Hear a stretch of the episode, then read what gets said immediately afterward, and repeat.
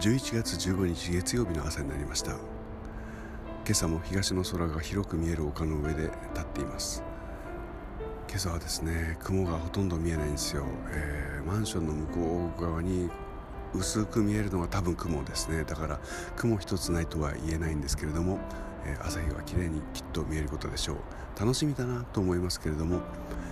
もう近頃は朝日の上がる頃には家に着いているので、えー、残念ながらもうこれからは、え朝日を撮るのは断念しようと思います、まあ、少し明るくなった空が先ほど写真撮れましたので、えカバー写真に載せようと思います。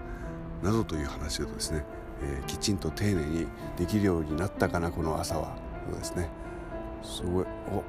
あちらでは懐中電灯を手に犬の散歩の人が見えています、えー、まだまだ真っ暗な朝です、えー、今日は今週はライブの準備がほとんどになりますね。頑張っていきましょう。